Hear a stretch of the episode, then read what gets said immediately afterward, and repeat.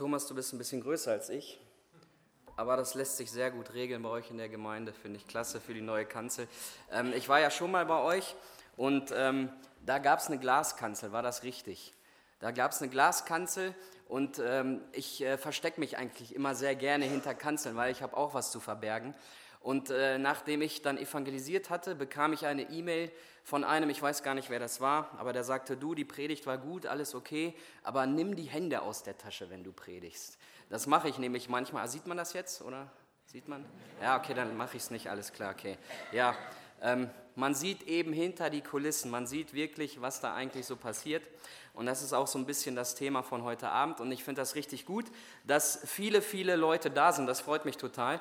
Wenn man so als Evangelist eingeladen ist, dann sitzt man vor der Predigt immer so in der ersten Reihe. Das heißt, man sieht gar nicht, was hinter einem los ist. Und ab und zu werfe ich mal einen Blick nach hinten und denke mir, oh, ob das was wird, ist alles so leer. Und dann schaue ich wieder nach hinten und es ist alles voll. Das ist richtig cool. Ich weiß gar nicht, wo ihr euch alle versteckt habt in der Gemeinde, aber finde ich gut, dass ihr aus der Versenkung rausgekommen seid und dass ihr euren Platz hier eingenommen habt. Finde ich klasse. Wir haben ja das Oberthema Glaube, was bringt's? Und das ist ja eine ziemlich gute Frage. Glaube, was bringt es eigentlich? Vielleicht hat sich manch einer schon diese Frage gestellt, was der Glaube eigentlich bringt. Und vielleicht gehört manch einer von denen, die jetzt vor mir sitzen, zu den Personen, die Heilung erfahren möchten die furchtbare Dinge im Leben durchgemacht haben, die große Verletzungen mit sich tragen und die einfach sich fragen, kann der Glaube mich heilen? Bringt es was? Kann dieser Gott, an den ich glaube, kann der mir wirklich Heilung schenken? Und das finde ich klasse, was wir gehört haben in dem Lebensbericht, wo wirklich große Verletzungen da gewesen sind, aber wo man sich dann doch ganz bewusst gegen Gott gestellt hat und nachher dann doch erfahren hat, es gibt einen lebendigen Gott. Dieser Jesus Christus lebt und dieser Jesus Christus kann Heilung schenken. Und dieser Jesus Christus ist, völlig unabhängig, wie das Thema an den Abenden lautet, immer der Mittelpunkt der Botschaften. Jesus Christus ist der Mittelpunkt dieser ganzen Themenreihe, denn Jesus Christus ist Dreh- und Angelpunkt der Weltgeschichte und dieser Jesus Christus ist Dreh- und Angelpunkt der Heilsgeschichte. Und vor 2000 Jahren, als Jesus Christus auf dieser Erde gewesen ist, hat er gewaltige, wunderbare Dinge vollbracht. Der war gerade mal zwölf Jahre, da verblüffte er mit seiner Weisheit die Schriftgelehrten im Tempel. Und nachher hat er einige Jünger um sich geschart und dann ist er mit denen aufs Meer gefahren. Und dann hat sich ein gewaltiger Sturm erhoben. Und der Sturm war so gewaltig, dass die Jünger gedacht haben, sie müssten sterben. Und dann kam dieser Jesus Christus, er bedrohte den Sturm und dann war sofort Ruhe. Er hat Vollmacht und Allmacht bewiesen und er hat Menschen in der Not geholfen. Und er hat einmal 5000 Menschen gespeist und dafür brauchte dieser Jesus nur fünf Brote und zwei Fische, um alle satt zu bekommen. Und es blieb sogar noch etwas übrig. Also er hat gewaltige Dinge getan. Aber wenn wir mal 2000 Jahre zurückgehen würden und wir würden die Menschen fragen, die eine Begegnung mit Jesus hatten, was war das Schönste, was Jesus so getan hat in deinem Leben? Dann würden die Menschen wahrscheinlich sagen, es war die Heilung, die er mir geschenkt hat. Denn Jesus Christus hat Heilung geschenkt. Es gibt einige Geschichten aus der Bibel, da waren Menschen mit Aussatz befallen und Aussatz war eine furchtbare Hautkrankheit. Und diese Krankheit, die war so schlimm, dass man die Menschen absondern musste. Man musste diese Menschen isolieren, sie durften nicht am gesellschaftlichen Leben teilnehmen. Und jetzt stell dir mal vor, du bist Vater, hast vier, fünf Kinder, bekommst Aussatz und du musst von deiner Familie dich trennen, du darfst deine Kinder nicht in den Arm nehmen und du lebst irgendwo völlig isoliert von der Gesellschaft. Was für ein Wunsch haben diese Menschen nach Heilung? Wie sehr haben diese Menschen sich Heilung gewünscht? Sie haben sich danach ausgestreckt, sie haben sich danach gesehnt und plötzlich kommt Jesus in das Leben dieser Menschen. Und was tut er? Er heilt diese Menschen vom Aussatz. Christus hat Heilung geschenkt. Der hat völlig neue Kreaturen erschaffen. Er hat was Wunderbares und Herrliches getan. Ein Mensch lag 38 Jahre lang krank. Er konnte sich nicht bewegen, er konnte nichts machen. 38 Jahre lang. Das heißt, er befand sich in einer menschlichen, völligen, auswegslosen, hilflosen Situation. Bis zu dem Tag, als er Jesus kennengelernt hat. Jesus Christus ging auf diesen Menschen zu und er fragt ihn, ob er gesund werden möchte. Und der Mensch beantwortet die Frage gar nicht. Er weist auf seinen hilflosen, auswegslosen, hoffnungslosen Zustand hin. Und weißt du, was Jesus getan hat? Er hat zu diesem Menschen gesagt, steh auf, nimm dein Bett und geh. Der, der 38 Jahre krank war, der, der 38 Jahre nicht gehen konnte, trifft Jesus Christus und jetzt ändert sich alles. Es ändert sich alles in diesem Augenblick, als Menschen Jesus Christus getroffen haben. Wisst ihr, was das Ziel solcher Veranstaltungen ist? Nicht, dass das Haus hier voll wird. Das ist gut. Nicht, dass man irgendwie so einen schönen Abend hat in der Gemeinschaft. Das ist toll, wenn ihr das habt. Aber das Ziel solcher Veranstaltungen ist, dass Menschen eine Begegnung mit Jesus Christus haben. Dass Menschen ganz klar erfahren, dieser Jesus ist gestorben, aber er ist auferstanden. Und dieser Jesus lebt. Und wisst ihr, was das Schöne ist bei Jesus? Er kennt euch alle. Ich kenne keinen einzigen richtig von euch. Selbst die, die ich gut kenne, den kann ich nicht ins Herz schauen. Aber dieser Jesus kann das. Und es mag sein, dass manch einer hier sitzt, der viel Leid erfahren hat. Es mag sein, dass manch einer hier sitzt, dessen Seele kaputt ist, dessen Herz zerstört ist und dessen Seele nach Heilung schreit. Und das ist gut, dass du heute Abend hierher gekommen bist. Es ist schön, dass du da bist und ich wünsche mir, dass dieser Abend für dich eine absolut große Veränderung mit sich bringt. Haben wir schon mal Menschen gesehen, die vielleicht Selbstverstümmelung machen? Haben wir das schon mal gesehen? Ich habe bei einer Veranstaltung von dieser Art habe ich so eine Frau mal gesehen. Weißt du, was das bedeutet? Selbstverstümmelung ist ein Hilfeschrei der Seele nach Heilung. Und genau das ist das, was Jesus machen möchte. Es gibt Krankheiten, die sind nach außen sichtbar. Aber es gibt Krankheiten, die sieht keiner. Die sind innerlich. Aber es gibt einen, der sieht es, und das ist Jesus. Und dieser Jesus Christus möchte Heilung schenken. Und ich möchte mal Folgendes mit euch heute Abend machen. Ich möchte mal anhand von einer Person aus dem Neuen Testament mal schauen, wie kaputt eigentlich ein Mensch sein kann, wie ein Mensch nach Heilung schreien kann und wie ein Mensch sich verändert, wenn Jesus sich im Leben dieses Menschen offenbart. Und ich möchte mal, äh, dass wir uns eine Person aus dem Neuen Testament anschauen. Und ich stelle mal die Behauptung auf, es ist eines der jämmerlichsten und erbärmlichsten Figuren im Neuen Testament, die das Neue Testament uns gibt, neben Judas, der Jesus Christus verraten hat. Der ist nämlich noch schlimmer dran. Aber ich möchte mal Folgendes machen. Ich will, dass wir uns diese Person mal gemeinsam anschauen. Wer eine Bibel dabei hat, kann mal die Bibel aufschlagen. Lukas Kapitel 8 ab Vers 27. Ich möchte das mal vorlesen. Lukas Kapitel 8 ab Vers 27. Hört mal genau zu. Ich warte noch ein bisschen, bis alle das Wort aufgeschlagen haben. Dann blättern nicht mehr so viele während meiner Predigt. Lukas 8 ab Vers 27. Und als er Jesus ans Land trat, begegnete ihm ein Mann aus der Stadt und er hatte böse Geister. Er trug seit langer Zeit keine Kleider mehr und er blieb in keinem Hause, sondern in den Grabhöhlen. Und ich möchte jetzt mal Folgendes mit euch machen. Ich will, dass wir uns gemeinsam diese Person anschauen und ich möchte dich persönlich herausfordern. Gibt es zwischen dir und dieser Person irgendwelche Gemeinsamkeiten? Das möchte ich heute mal machen. Gibt es zwischen dir und dieser Person irgendwelche Gemeinsamkeiten, irgendwelche Schnittpunkte, irgendwelche Dinge, bei denen du sagst, stimmt, das habe ich mit diesem Menschen eigentlich gemeinsam? Ich lese es nochmal vor. Und als Jesus ans Land trat, begegnete ihm ein Mann aus der Stadt, der hatte böse Geister. Er trug seit langer Zeit keine Kleider mehr und er blieb in keinem Hause, sondern in den Grabhöhlen. Jetzt würdest du natürlich sofort sagen, auf gar keinen Fall habe ich mit diesem Menschen irgendetwas gemeinsam. Okay, zugegeben, mein Leben ist vielleicht ein bisschen komisch, wenn ich in den Spiegel schaue, der Bart ist ein bisschen lang, die Frisur könnte anders sein, ist nicht so gestylt wie bei dem Prediger, aber so schlimm sieht es mit diesem Menschen, also so schlimm sieht es bei mir nicht aus. Ich habe eigentlich keine Gemeinsamkeit mit ihm. Okay, ich möchte jetzt gemeinsam mit euch einige Punkte angucken und schauen, kann es vielleicht doch sein, besteht vielleicht doch die Möglichkeit, dass wir Ähnlichkeit mit diesem Menschen haben. Ich möchte mal auf den ersten Punkt äh, draufgehen und da steht, er hatte keine Kleider. Wir haben doch schon mal alle den Begriff gehört, Kleider machen Leute, oder? Das haben wir doch schon mal alle gehört.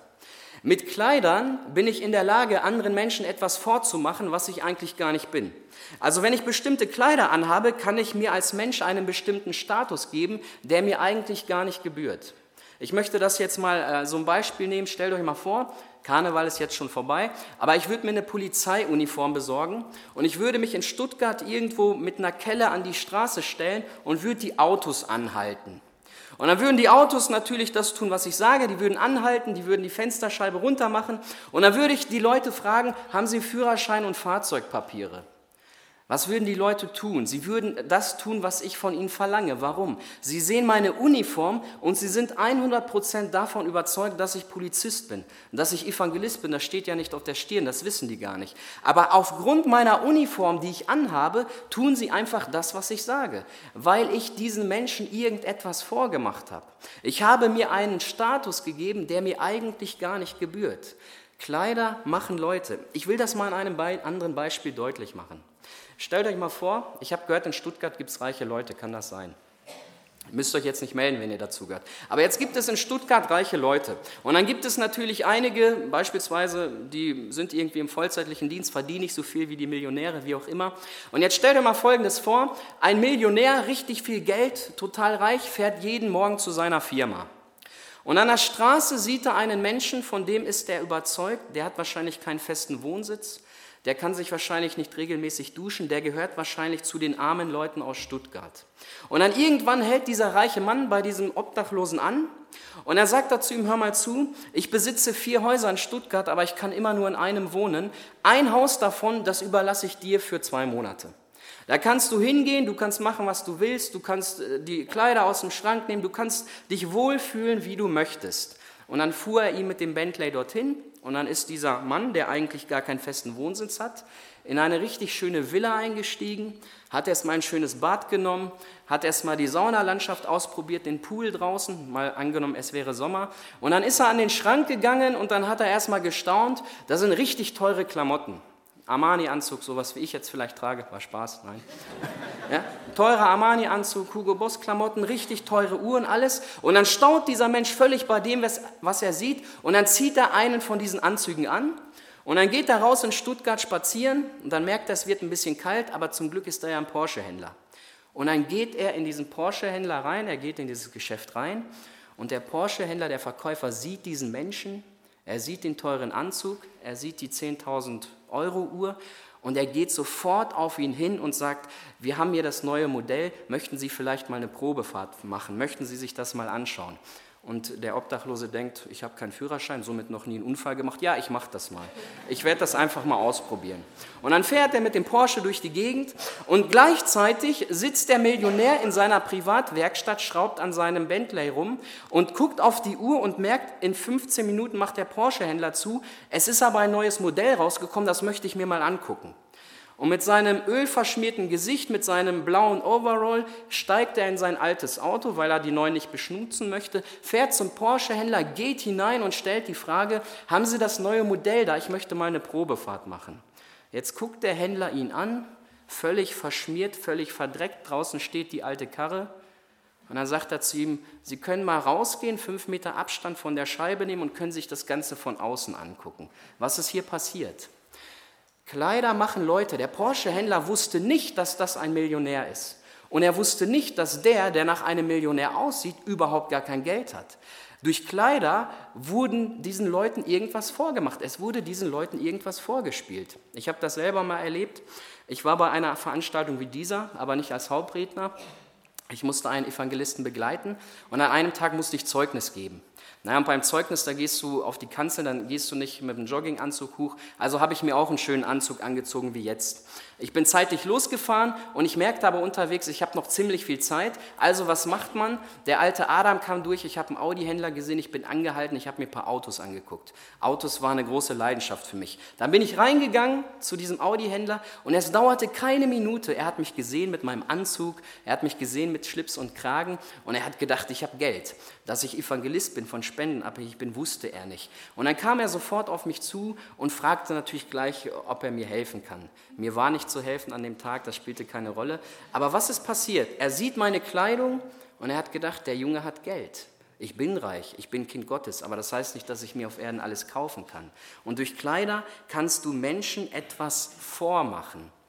Das Problem ist, bei Gott funktioniert das Ganze nicht. Bei Gott wird das Ganze nicht funktionieren. Die Bibel sagt in Prediger 12, Vers 14, denn Gott wird alle Werke vor Gericht bringen, alles, was verborgen ist, es sei gut oder böse. Das heißt, wenn du als Mensch den Leuten immer was vorgemacht hast, das ist gut, da kommst du vielleicht im Leben mit durch. Das Problem ist, bei Gott wirst du nicht durchkommen. Und genau das ist das, was die Bibel sagt. Und genau das ist der Punkt, den wir alle mit dieser Person gemeinsam haben. Wir werden einmal nackt vor Gott stehen. Das ist eine Tatsache. Die Bibel sagt, dass Gott jeden Tag von uns kennt.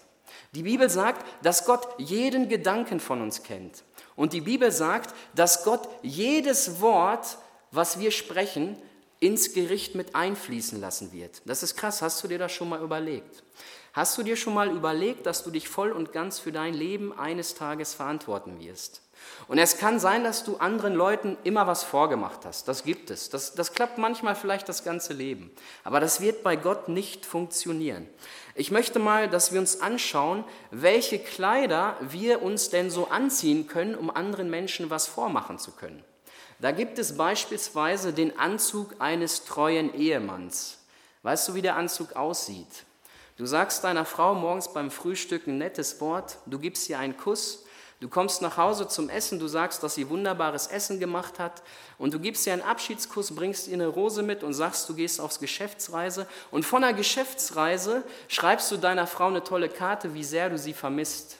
Was deine Frau nicht weiß, dass du mit deiner Sekretärin unterwegs bist und dass du auch mit ihr das Zimmer und das Bett teilst. Du hast den Anzug eines treuen Ehemanns angezogen. Und du hast deiner Ehefrau etwas vorgemacht. Und das Ganze mag vielleicht einige Zeiten funktionieren, aber irgendwann wird das Ganze rauskommen. Und allerspätestens wird es rauskommen, wenn wir einmal im Gericht Gottes stehen. Das sagt die Bibel, Gott wird alle Werke vors Gericht bringen. Manch einer, vielleicht sitzt der sogar gerade hier, manch einer kann einen frommen Christen spielen. Er, er zieht das Gewand eines frommen Christen an. Weißt du, wie man das macht? Man kommt regelmäßig zur Veranstaltung. Dann hat man die Bibel unter den Arm, natürlich mit Goldschnitt. Und wenn dann gebetet wird, sagt man sein Amen dazu. Bei allen Liedern wird mitgesungen. Und nach außen scheinst du ein untadeliges Gemeindemitglied zu sein. Das kannst du über Jahre machen. Aber keiner weiß, dass tief in dir die Sünde lauert. Dass dein Herz eigentlich völlig verdreckt ist. Ich fand das richtig klasse, diese Bilder, die wir da gesehen haben. Eine Frau mit einer Maske oder vielleicht war es ja sogar ein Mann, weiß man gar nicht. Auf jeden Fall war da eine maskierte Person. Man wusste gar nicht, was dahinter steht. Man konnte anderen Leuten was vormachen. Und auf dem anderen Bild war der totale Durchblick bis ins Herz. Und Leute, genau das macht Gott. Gott schaut bis in das Herz hinein. Ich kann mich an meine Zeiten erinnern, nach meiner Bekehrung. Ich habe eine Entscheidung für Jesus getroffen, war die beste Entscheidung, die ich gemacht habe absolut gewaltig, wie der Herr gewirkt hat in meinem Leben. Aber irgendwann habe ich mal ein paar Kompromisse gemacht. Das Kreuz zu tragen wurde mir ein bisschen zu schwer. Ich habe den schmalen Weg mal ein bisschen breiter gemacht und auf einmal habe ich total in Sünde gelebt. Aber das Tolle war, ich konnte das richtig gut verstecken. Ich habe ein einleitendes Wort gemacht, ich bin von der Kanzel runtergegangen, die haben auf die Schulter geklopft, oh Christian, das war richtig gut. Aber dass ich vier Stunden an, vorher an Orten gewesen bin, die Christus niemals betreten hätte, das wusste keiner. Das wusste keiner. Ich konnte das allen Leuten total wunderbar vormachen. Und irgendwann kam ein absoluter Zerbruch in meinem Leben. Und irgendwann wusste ich, Christian, es kommt alles raus. Es wird alles rauskommen. Alles, was du verbergen konntest vor der Gemeinde, alles, was du verbergen konntest vor anderen Menschen, das hat ja einer schon längst gesehen. Und das ist der mit dem Röntgenblick. Und er hat alles gesehen. Und dann kam ein Tag, da habe ich mal das bekannt vor Leuten. Ich habe echt mal Buße getan.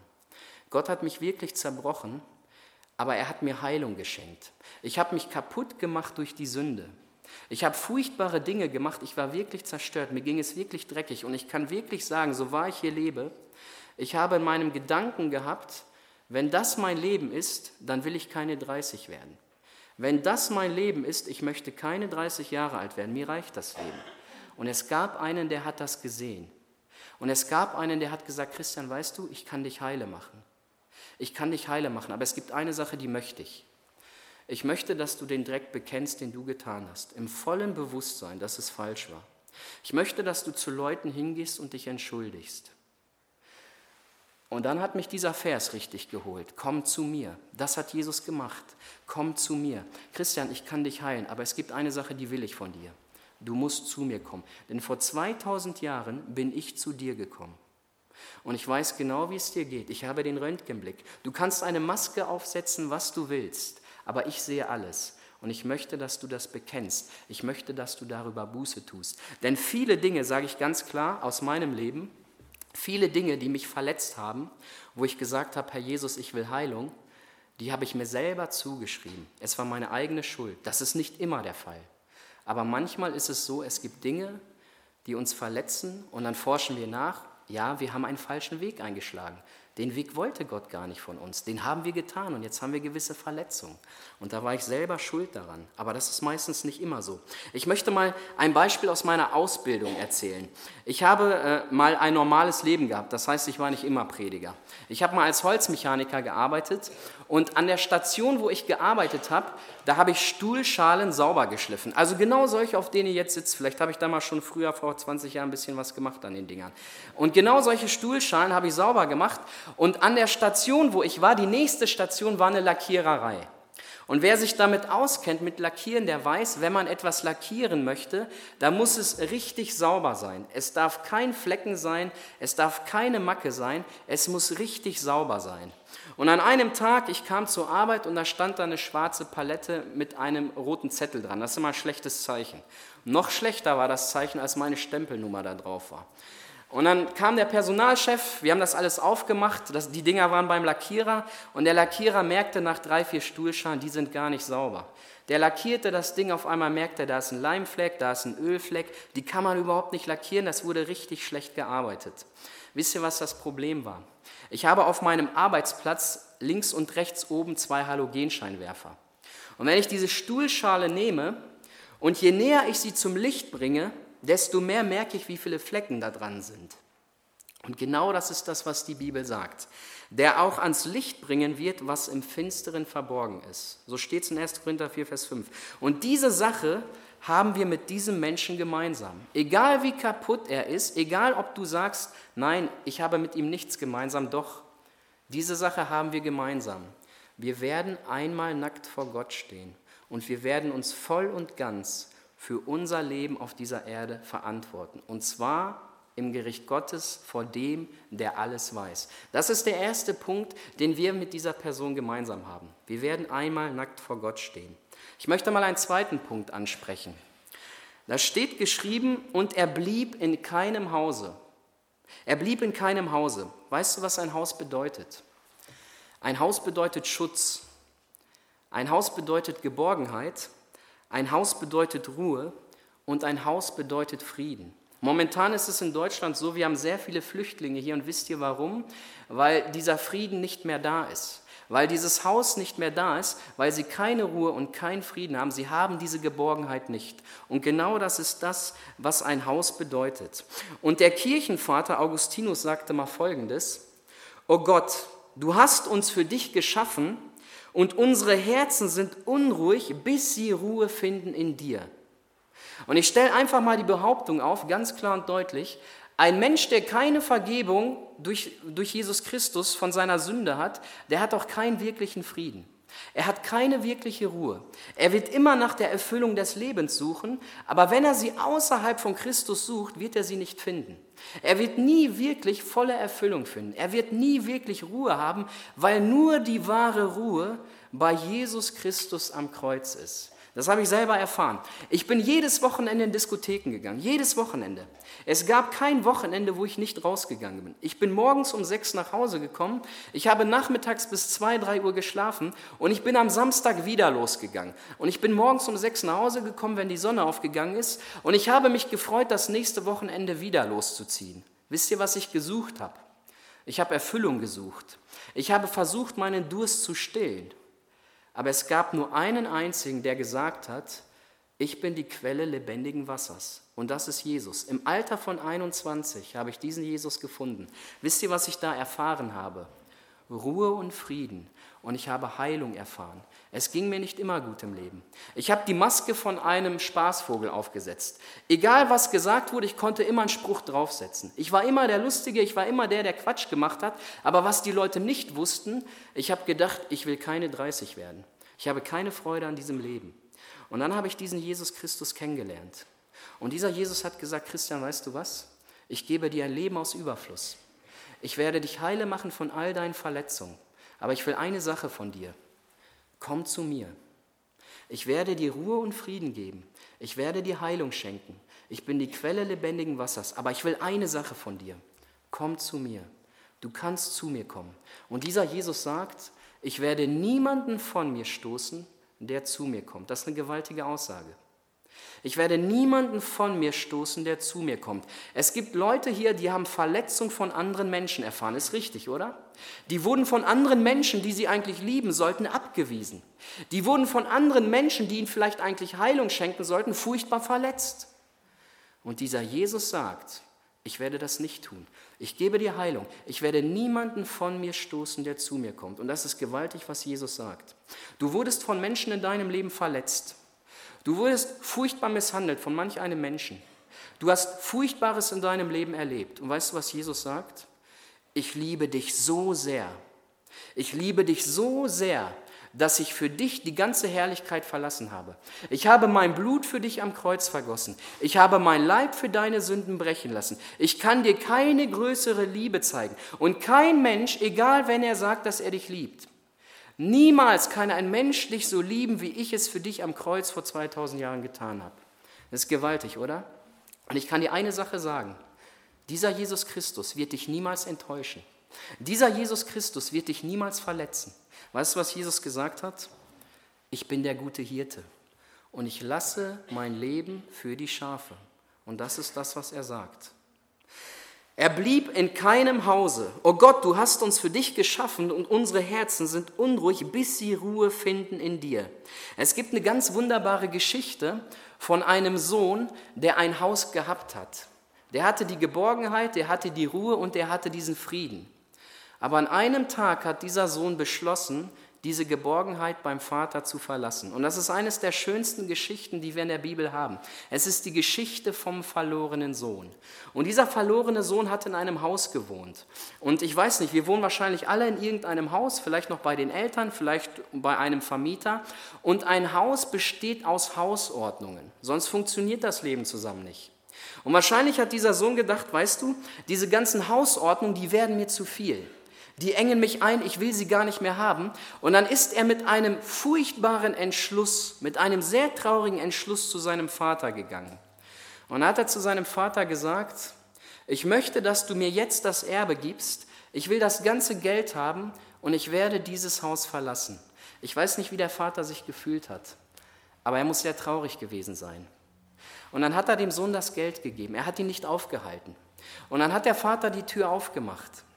Und dann ging der Sohn über diese Schwelle und dann zog er weg von seinem Vaterhaus. Und ich bin zu 100 Prozent überzeugt, der Vater stand an der Schwelle und hat seinem Sohn hinterhergeguckt in der Hoffnung, hoffentlich kommt er zurück. Aber er kam eine lange Zeit nicht zurück.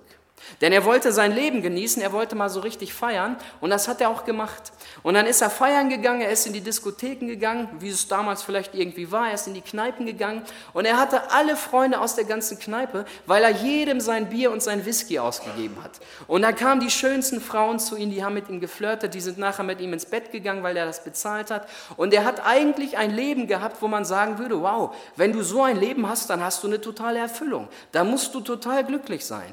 Und dieser verlorene Sohn hat dieses Leben gehabt. Er hat das ganze Geld auf den Kopf gehauen, er hat sich alles gekauft, was er wollte. Und er hat richtig gefeiert. Und es kann wirklich sein, dass er eine gewisse Zeit lang Freude hatte. Er hatte eine gewisse Zeit lang Freude. Er ist in die Kneipe gegangen, die Leute haben ihn schon begrüßt, die hübscheste Frau kam gleich, setzte sich auf den Schoß und hat er gefeiert, rumgehurt, gezecht bis morgens um fünf und am nächsten Tag hat er das wieder gemacht und das ging eine ganze Zeit lang so. Und irgendwann gab es ein Problem. Er hatte kein Geld mehr. Auf einmal merkte er, er sitzt an der Theke, er wollte seinen Leuten was ausgeben, er holt den letzten Groschen aus der äh, Tasche und es reicht nur noch für ein Glas Milch. Und auf einmal hatte er keine Freunde mehr. Und auf einmal merkte er, noch nicht mal die hässliche Tante von der Theke kommt zu mir auf den Schoß, weil er kein Geld mehr hatte. Und dann ist es ganz, ganz tief mit diesem Jungen abgegangen. Er war so am Ende, dass er rausgegangen ist. Er hatte kein Geld, er konnte sich kein Zimmer mehr kaufen, er konnte sich nichts zu essen kaufen. Und dann ist er so tief gesunken, dann ist er rausgegangen zu den Schweinen. Und dann saß dieser Junge bei den Schweinen. Die Geschichte ist ja im jüdischen Kontext erzählt. Und das Schwein ist das unreinste Tier bei den Juden. Und weißt du, was diese Geschichte deutlich macht? Der sitzt richtig tief drinne. Dieser Mensch ist richtig kaputt. Er hat nichts mehr, an was er überhaupt festhalten kann. Er hat keine Ehre, er hat keinen Stolz, er hat keine Freunde, er hat kein Geld. Kurz gesagt, er hat überhaupt kein Leben mehr. Er ist richtig kaputt. Der sitzt ganz, ganz tief unten. Und dort unten fällt ihm ein, es gab doch ein Vaterhaus, das habe ich mal gehabt. Es gab einen Vater, bei dem habe ich gewohnt. Es gab mal eine Zeit, da ging es mir gut. Und dort unten bei den Schweinen hat er den Entschluss gefasst, zurück zum Vaterhaus zu gehen. Und dann macht er sich auf den Weg. Dann geht er den Weg zum Vaterhaus. Und wisst ihr, was das Schöne ist? Der Vater steht immer noch an der Schwelle, schaut gegen den Horizont und er sieht einen kleinen Schatten aufkommen. Und tief in seinem Herzen fragt er sich, kann es sein, dass das mein Sohn ist? Kann es sein, dass das mein Sohn ist, der wieder zurück nach Hause kommen möchte? Und dann sieht er den Vater und muss feststellen, tatsächlich, das ist mein Sohn. Und wisst ihr, was er macht? Er rennt seinem Sohn entgegen. Er zieht sich seinen Mantel hoch und er rennt seinem Sohn entgegen. Dieser Sohn, der sich gefragt hat, nimmt mein Vater mich überhaupt noch an? Und der Vater sieht ihn, er rennt ihn entgegen und es war völlig egal, ob der bei den Schweinen gesessen war. Es war völlig egal, dass er einmal das Vaterhaus verlassen hatte. Das eine zählte, er kam zurück. Er kam zurück und der Vater hat ihn wieder aufgenommen und er hat ihn wieder zurück in sein Haus gebracht. Leute, und das ist die Geschichte von Menschen, die einmal eine ganz wichtige Entscheidung getroffen haben und die sitzen hier auch. Ich bin 100% überzeugt. Das ist die Geschichte von Menschen, die einmal eine Bekehrung erlebt haben, die einmal Vergebung ihrer Sünden bei Christus erlebt haben, die einmal in diesem Haus waren und dann dieses Haus verlassen haben. Und der Vater steht und wartet und sagt, du kannst zurückkommen. Völlig egal, was du erlebt hast, völlig egal, ob du bei den Schweinen warst, das interessiert mich nicht. Ich will eine Sache. Komm zurück. Egal, was du erlebt hast, ich werde dich heilen. Ich werde dich heile machen. Du darfst zurückkommen. Und das ist das, was dieser verlorene Sohn erlebt hat. Und weißt du, was ich mir wünsche? Dass hier verlorene Söhne und Töchter sitzen und die heute wieder zurück möchten. Die heute wieder ganze Sache mit Jesus machen. Das ist eine Sache, die ich mir wünsche. Und dieser Mensch, er blieb in keinem Hause. Vielleicht hast du auch diesen Punkt gemeinsam mit ihm. Kann sein. Vielleicht passt auch dieser Punkt in deinem Leben. Ich möchte einen anderen Punkt nochmal vorlesen, den letzten. Und als Jesus ans Land trat, begegnete ihm ein Mann aus der Stadt, der hatte böse Geister. Er trug seit langer Zeit keine Kleider mehr. Er blieb in keinem Hause, sondern in den Grabhöhlen. Weißt du, was dieser Text sagt? Dieser Mensch hält sich in der Nähe des Todes auf. Das ist krass, oder? Er blieb in den Grabhöhlen. Er hielt sich in der Nähe des Todes auf. Und ich mache jetzt mal eine ganz krasse Behauptung. Jeder Mensch, der keine Vergebung seiner Sünden durch Jesus Christus hat, steht jede Sekunde seines Lebens in der Gefahr, auf ewig verloren zu gehen. Ist dir das bewusst? Keiner von euch, auch nicht ich, kann sagen, dass er heute Abend beim Abendbrot sein wird. Keiner von uns kann sagen, dass er heute Abend zu Hause ankommen wird. Keiner von uns kann sagen, dass er morgen noch heile beim Frühstückstisch sitzt. Keiner kann das sagen. Wisst ihr warum? Weil die Bibel sagt, wir haben unser Leben nicht in der Hand. Wir wissen nicht den Tag des Todes, das wissen wir nicht. Gott alleine weiß es. Und deswegen ist es wichtig, die Frage nach der Ewigkeit zu klären. Wo werde ich eigentlich meine Ewigkeit verbringen? Und es kann sein, dass du diesen Punkt mit dieser Person gemeinsam hast. Du hältst dich in der Nähe des Todes auf. Du bist ein total kaputter Mensch. Du bist völlig zerstört von der Sünde. Du bist hilflos in deiner Sünde gefangen. Und es gibt einen, der das sieht. Und es gibt einen, der sagt, ich will dich heilen. Ich möchte dich frei machen. Ich kenne einen, der kannte einen persönlich, der war ganz lange, ganz lange in Drogen gefangen. Der war völlig kaputt. Der war völlig hilflos. Er stand jede Sekunde seines Lebens in der Gefahr zu sterben und er vielleicht mehr als andere. Und an einem Tag hat er eine Begegnung gehabt mit Jesus Christus. Und dann wurde dieser Mensch frei. Er wurde frei von Drogen. Er hat ein neues Leben durch Christus bekommen und er hat in einer lebendigen Hoffnung gelebt. Und er wusste eins, ich halte mich nicht mehr in der Nähe des Grabes auf. Wenn ich jetzt sterbe, werde ich meine Augen in der größten Herrlichkeit bei Jesus aufmachen. Vielleicht hast du diesen Punkt mit dieser Person gemeinsam. Du hältst dich in der Nähe des Todes auf. Der Tod ist die ganze Zeit da und das ist eine furchtbare Sache. Wir verdrängen das immer, aber irgendwann wird uns das Ganze einholen. Und dieser Mensch hat die größte Veränderung erlebt, die ein Mensch erleben kann. Jesus Christus begegnete ihm. Und jetzt passiert etwas absolut Gewaltiges. Er hat die größte Veränderung. Er hat den größten Wendepunkt seines Lebens. Warum? Ich möchte mal kurz erklären, weshalb Jesus auf die Erde gekommen ist. Es gab an einem Tag, da ist die Menschheit in Sünde gefallen. Das war damals noch ganz, ganz lange zurück. Da ist die Menschheit in Sünde gefallen und seitdem wird jeder Mensch, der geboren wird, das ist eine Tatsache, automatisch in den Zustand der Sünde geboren. Das heißt, er ist überhaupt nicht in der Lage, die Gebote Gottes einzuhalten. Er lebt völlig unter der Macht der Finsternis. Bei einem sieht es mehr aus, bei einem weniger, aber eine Sache ist klar, die Bibel sagt in Römer 3, Vers 23, alle Menschen haben gesündigt und erlangen nicht die Herrlichkeit, die Gott eigentlich diesen Menschen zugedacht hat. Und in diesem Zustand leben alle Menschen. Und jetzt gibt es ein Problem. Gott ist heilig. Er kann keine Sünde zulassen. Und jetzt gibt es noch ein Problem und das ist gut für uns. Gott liebt uns. Und jetzt möchte Gott Folgendes machen.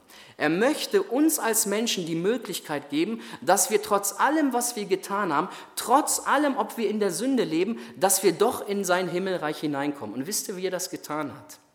Er hat den einzigen gesandt, der niemals gesündigt hat.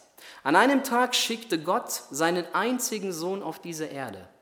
Und das ist Jesus Christus gewesen. Und dieser Jesus Christus kam mit einem furchtbaren Auftrag auf diese Erde. Er sollte an einem Tag den Preis der Sünde für jeden Menschen bezahlen. Und das hat er am Kreuz von Golgatha gemacht. Und an einem Tag ging dieser Jesus mit der gesamten Sünde von jedem Menschen an das Kreuz. Du hast schon mal gelogen, oder? Wenn du jetzt Nein sagst, hast du erste Mal gelogen. Du hast in deinem Gedanken schon mal unreine Gedanken gehabt.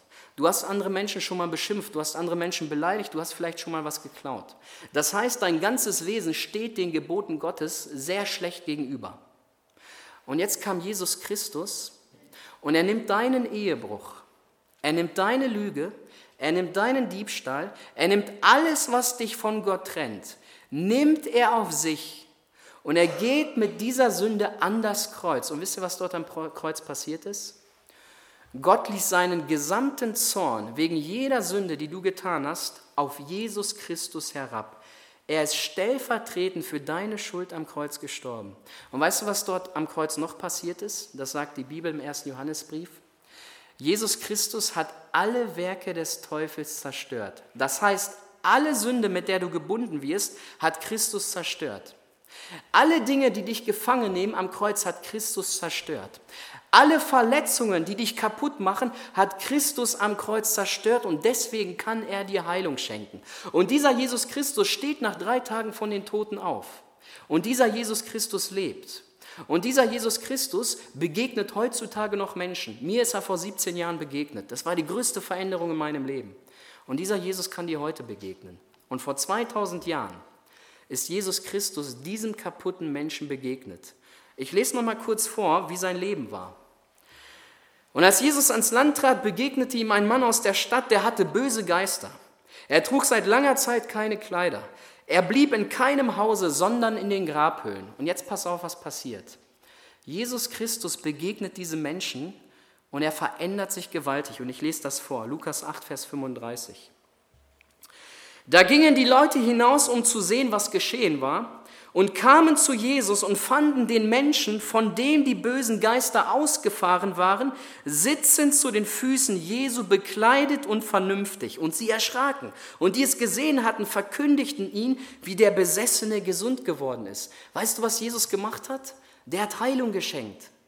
Er hat diesen Menschen völlig neu gemacht. Er hat ihn frei gemacht von aller Sünde. Der völlig kaputt, der völlig zerstört war, trifft Jesus und wird eine neue Kreatur. Die Bibel sagt, er war bekleidet. Ich lese dir einen Vers vor aus dem Alten Testament. Jesaja 61, Vers 10. Ich freue mich im Herrn und meine Seele ist fröhlich in meinem Gott. Denn er hat mir die Kleider des Heils angezogen und mich mit dem Mantel der Gerechtigkeit bekleidet. Da ist kein Sünder mehr. Da ist kein Ehebrecher mehr. Da ist jemand, der mit dem Mantel der Gerechtigkeit bekleidet wurde. Und wenn dieser Mensch stirbt und einmal in das Gericht Gottes kommt, dann wird er freigesprochen von allen Anklagen, weil er den Mantel der Gerechtigkeit hat. Er hat die Kleider des Heils von Jesus Christus bekommen. Weißt du, was das heißt? Vergebung deiner Sünde bedeutet das. Durch eine Begegnung mit Jesus, eine klare Bekehrung, sagt Jesus, ich werde dir die Sünde vergeben und du stehst rein im Gericht. Das ist das, was bei einer Bekehrung geschieht.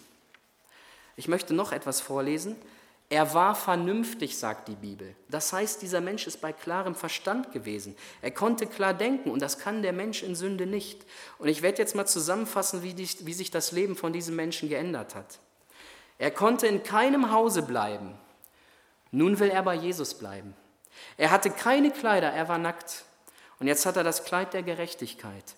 Er hielt sich in der Nähe des Todes auf und nun hat er ewiges Leben bekommen. Das war das größte Geschenk, was dieser Mensch bekommen kann. Und das ist das, was Christus dir schenken möchte. Er möchte dir Heilung geben. Er möchte dich frei machen von deiner Sünde. Aber das, was er auch will, du musst zu ihm kommen.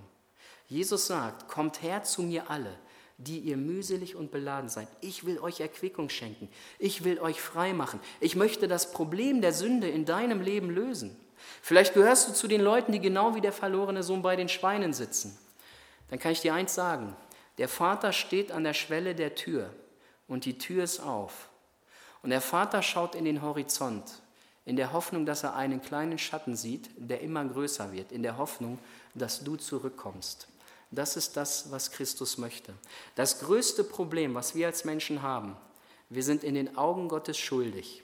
Und genau das war der Grund, weshalb Jesus auf diese Erde kommen musste. Er musste das Sündenproblem lösen. Und ich kann dir eine Sache sagen, Viele Verletzungen, die wir mittragen, haben eigentlich mit der Sünde zu tun. Und wenn ein Mensch mit seiner Sünde, mit seiner Schuld zu Jesus Christus geht, um Vergebung bittet, dann kann es wirklich sein, dass Jesus dich von vielen Dingen heile macht, dass du Heilung deiner Verletzung erfährst. Aber eine Voraussetzung gibt es. Du musst zu Jesus kommen. Und ich kann dir eins sagen, es ist das Schönste, was der Mensch tun kann. Dieser Jesus Christus befreit von Sünde. Dieser Jesus Christus kann Heilung schenken. Dieser Jesus Christus wartet heute Abend auf dich. Es kann sein, dass du hier sitzt und sagst, weißt du, ich habe gar nicht alles verstanden, was der da vorne erzählt hat, aber ich glaube, das stimmt. Dann mach doch Folgendes. Ich mache dir ein Angebot oder Gott macht es, nicht ich. Ich werde gleich ein Gebet sprechen, danach werden wir ein Lied singen. Und während das Lied spielt, werde ich durch diese Tür gehen und rechts in den Raum. Und dort werde ich mit einigen warten. Das sind Seelsorger, die nennt man so. Und wenn du irgendwelche Fragen hast, wenn dich das nicht losgelassen hat, wenn du meinst, ja stimmt, da war irgendwas Wahres dran, was der erzählt hat, dann komm doch einfach in den Raum, stell mir die Frage und ich werde dir gerne das beantworten. Ich werde dir gerne nochmal erklären, was Christus da eigentlich für dich am Kreuz getan hat. Es kann sein, dass du zu denen gehörst, die sagen, weißt du, ich habe große Verletzungen. Ich habe wirklich große Verletzungen. Ich kann dir eins sagen, Jesus weiß das. Denk an dieses Foto. Er sieht in dein Herz hinein. Er weiß genau, was los ist.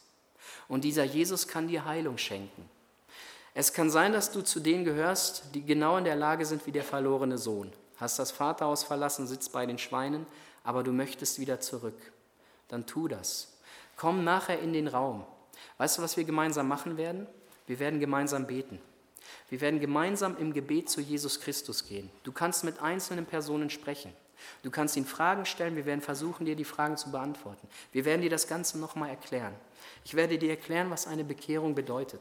Eine bewusste Entscheidung für ein Leben mit Jesus Christus. Und das ist das Beste, was der Mensch tun kann. Weißt du warum? Weil er am Kreuz sein Leben für dich gelassen hat. Und die Bibel sagt, es gibt keine größere Liebe als die, dass ein Mensch sein Leben lässt. Und das hat Jesus bewiesen. Und wenn der, der sein Leben für dich gelassen hat, wenn er das alles vollbracht hat, dann ist er in der Lage, dir Heilung zu schenken. Und das ist das, was er tun möchte. Ich möchte jetzt, dass wir aufstehen. Wir werden jetzt äh, gleich ein Lied hören. Ich werde jetzt gleich ein Gebet sprechen. Und nach dem Gebet werden wir ein Lied hören. Und während das Lied spielt, werde ich durch diese Tür rechts in den Seelsorgeraum. Und du kannst gerne hinterherkommen. Du kannst mir gerne Fragen stellen. Fühl dich frei. Aber eine Sache bitte ich dich.